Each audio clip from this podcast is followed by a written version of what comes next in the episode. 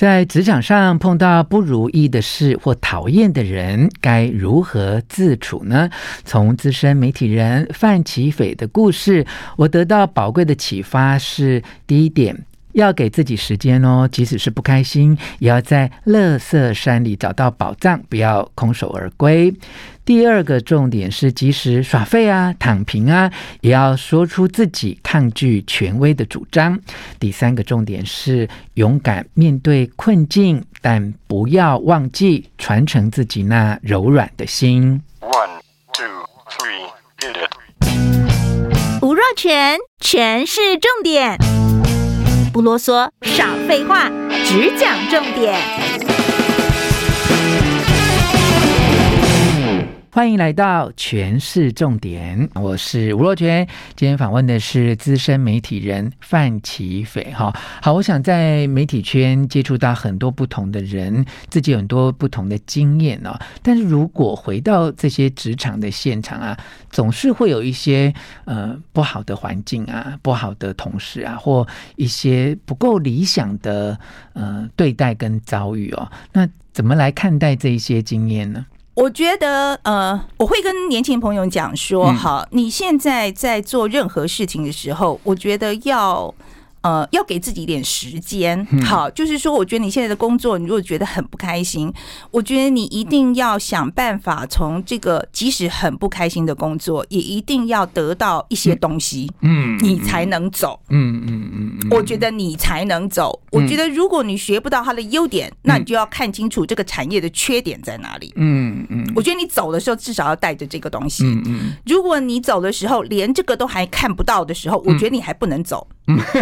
真的，我觉得还还要再凹一下。就不管你进的是宝山还是乐色山，你都是要把宝跟乐色看清楚，有所体验、有所观察、有所觉悟之后，这个就是你很重要的资产。我觉得乐色是可以回收来做成别的东西的，绝对可以。这就是创意的来源。OK，很多时候大家乐色爬的不够深，你。我觉得乐色爬升的时候，你绝对找得到东西的。嗯，是是，绝对找得到东西的。是是。所以我觉得在很沮丧的时候，在一定要记得这件事情，就是说，不管你做的事有多烂，嗯，一定有 silver lining，嗯，它一定有它可以挖得到好东西的地方。只是我是真的觉得，你已经在这个工作投注了几年的时间，你走的时候，真的不要。走的时候觉得说我是空手的，嗯嗯，这个很重要。对，这这个真的太浪费时间。任何一个经验呐、啊，都可以帮助你成长。嗯、好的养分，坏的也可以变成一个你可以学习的借鉴。是啊、哦，好，那你已经过了那一个呃。这样的一个阶段，现在其实是可以用自己的影响力、自己的资源、自己的决策，很努力的在做一些你自己想做的事情哦。所以从你的角度来看，你觉得呃，希望这国际新闻这样的一个角色哈，能够带给台湾的观众、听众，因为现在你做媒体、做 Podcast、做呃 YouTube 哈，就是一直想要去。给大家更多元的视野跟观点啊！你想要给台湾的呃观众或听众朋友带来什么样的一个一个见解或心思呢？我想，我永远在做的都是希望能够把从盒子里面跳出来这件事情。好，嗯、呃，我我觉得不管是在哪里啦，即使是台湾的市场跟美国比起来，它也许小很多，但是我觉得不管是。这个产业的规模或大或大或小，我总是觉得说，我们怎么样去做不一样的东西，新的东西哈，这才会进步嘛哈。那我觉得就是。我觉得就是希望带给大家很不一样的观感。好，我我举个例子，今天我非常的高兴，因为我们那个呃在 LINE 上面的 Today 看世界，我们礼拜礼拜六礼拜天我们是由年轻的朋友主持这样子，一到五是我，然后礼拜六礼拜天是是年轻一辈的这样子。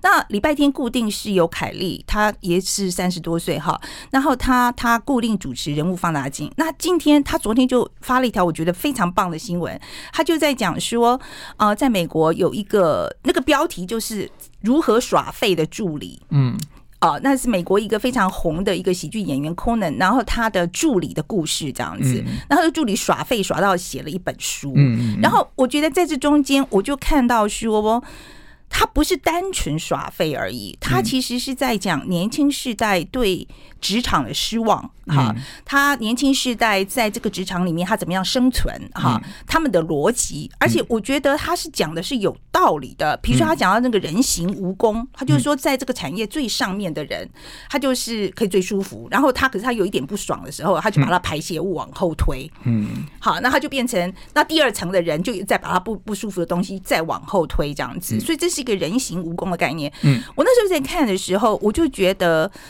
这是一个，我觉得大家要醒思啦，哈，就是就是说，我觉得对年轻人来讲，或是甚至我们现在呃呃做主管的人来讲，我觉得是要是看清楚，就是说。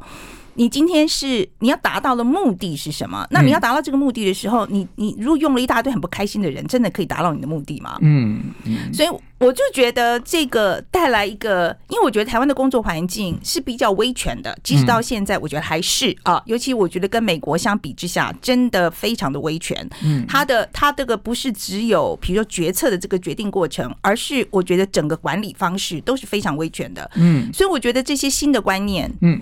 我觉得真的是只有在美国，它这么开放的地方会有这种想法。你好，我我再讲一个，为什么我真的非常喜欢这个故事？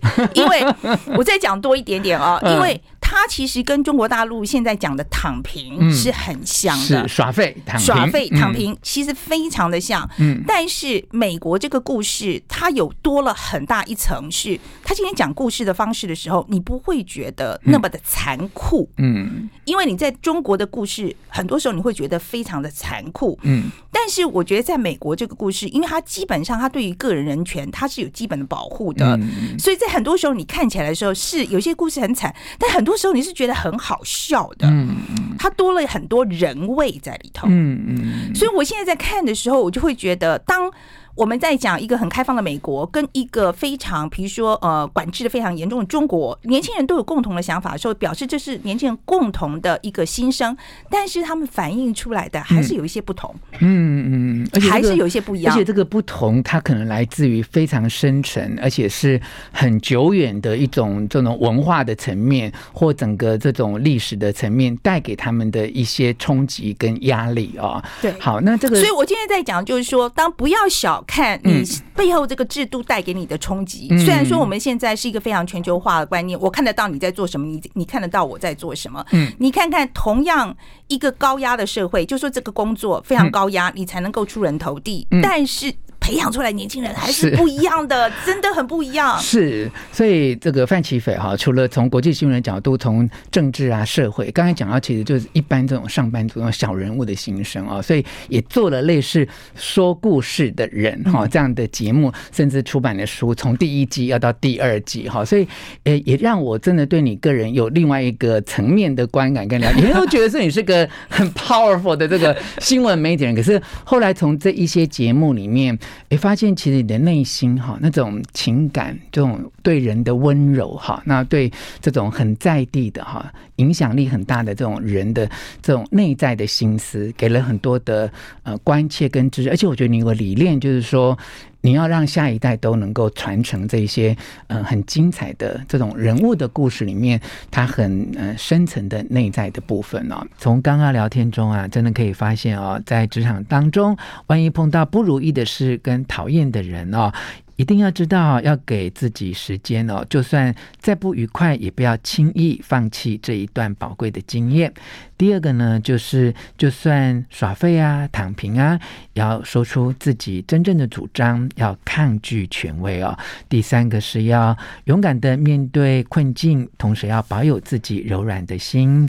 非常谢谢范启斐来跟我们聊天，希望你喜欢今天的节目，分享给你的亲友，并且给我们五颗星的评价。我们下次再见。